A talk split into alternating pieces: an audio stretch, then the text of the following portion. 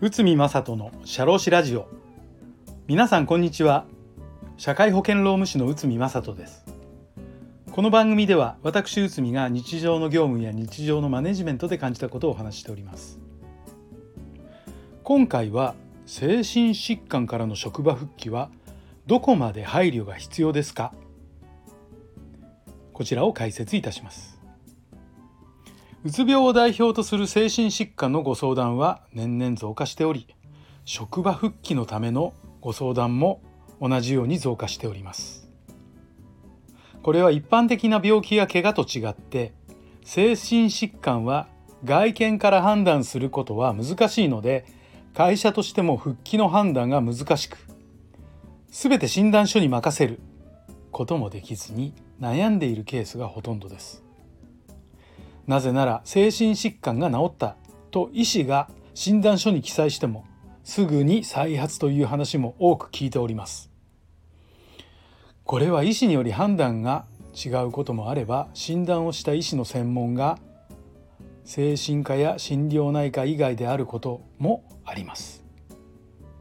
だから就業規則で会社が意思決定するプロセスを事前に決めておくことが大切なのです。ポイントは復職は会社が認めた時にできる。これは単に給食自由が消滅した時と定めると主治医の診断書で復職可能と記載されれば復職させなければならないことになります。次に必要に応じて会社が指定する医師の診断書診断及び診断書の提出を命じることができる。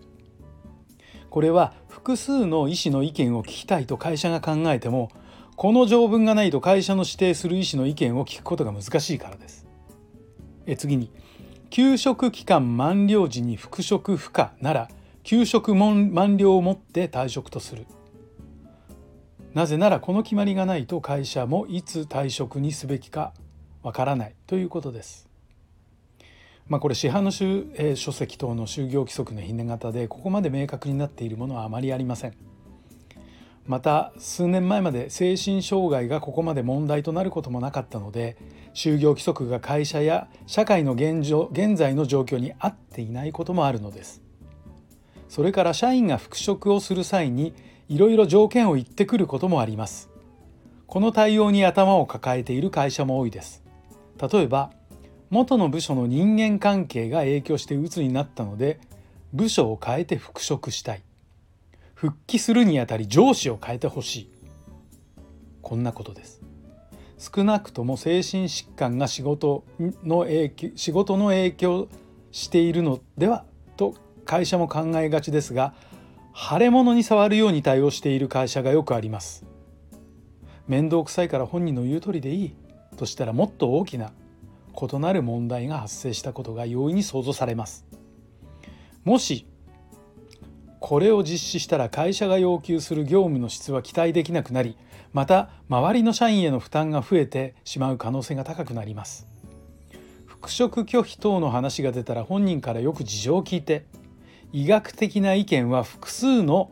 医師から意見を求め就業規則のルールに照らして判断をすることが大切なのです。まああの一番やってはいけないのは腫れ物に触るように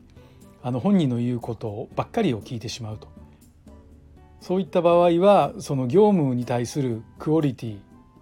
まあ量や質もクオリティや quantity ですよねえ異なってきますし何よりも周りの社員が疲弊してしまうことがよくあります。ですのでこの精神疾患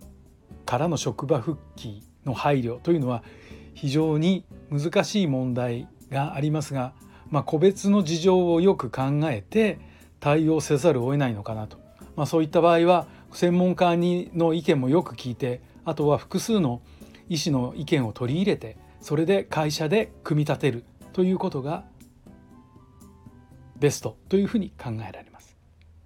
はい。ということで精神疾患からの職場復帰はどこまで配慮が必要ですか？こちらを解説いたしました。本日もお聴きいただきありがとうございました。